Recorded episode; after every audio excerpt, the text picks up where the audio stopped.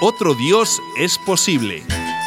Entrevistas exclusivas con Jesucristo en su segunda venida a la tierra.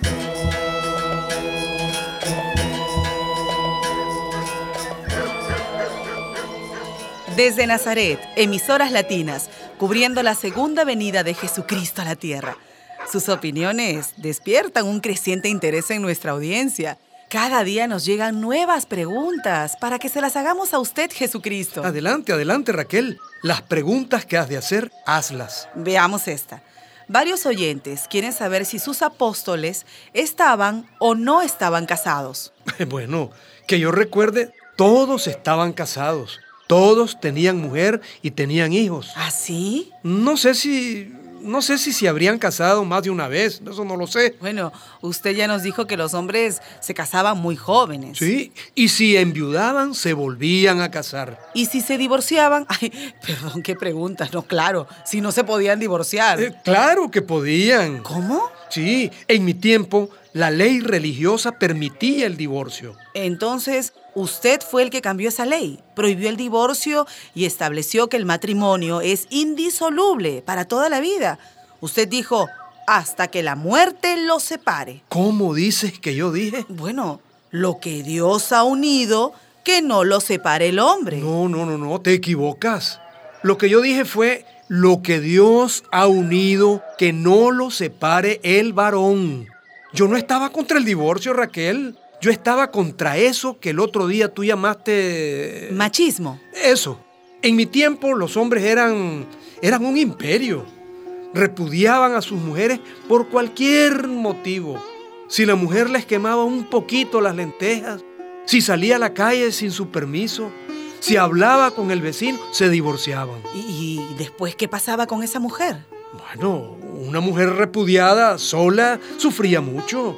Le costaba ganarse el pan. La apartaban. Yo no estaba contra el divorcio, yo estaba contra el machismo. Entonces, ¿usted estaría de acuerdo en que si una pareja tiene conflictos, eh, bueno, conflictos graves, ¿no? Se entiende. Esa pareja se puede divorciar. Sí, sí. Pero el divorcio no lo puede decidir el varón por su capricho. Bueno, ni la mujer tampoco. Por supuesto que no. Entre los dos deben conversar y entre los dos decidir.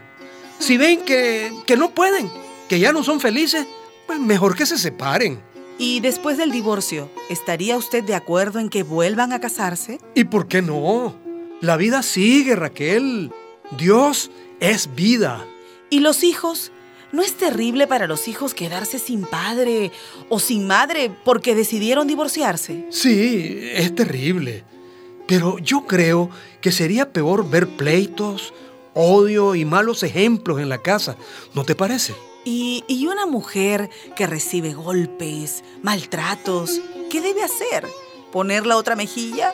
Rezar para que el hombre cambie, eh, aguantar para salvar su matrimonio. ¿Cómo que aguantar? No, no, no. Salvarse ella. Esa mujer debe salir, irse y no volver la vista atrás. Le confieso, Jesucristo, que siento un, un gran alivio. Como algo personal, le diré que yo tuve un marido uh, insoportable, eh, un sinvergüenza, un maltratador. Ah, yo tuve que separarme. Bien hecho. Creo que muchas de nuestras oyentes también se sentirán aliviadas. Por eso entenderán lo que te digo. ¿No te imaginas lo que le costó entender todo esto a Santiago y a Juan y a Andrés? Ah, y Pedro, el peor de todos. Por algo le llamé así, piedra, terco, aferrado a sus ideas, un gran machista. ¿Será por eso que el Papa de Roma, que dice ser el heredero de Pedro, es tan duro de mente con las mujeres? Tal vez. ¿Qué piensan ustedes, amigos y sobre todo amigas de emisoras latinas?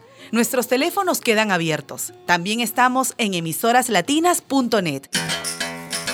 Soy Raquel Pérez, desde Nazaret.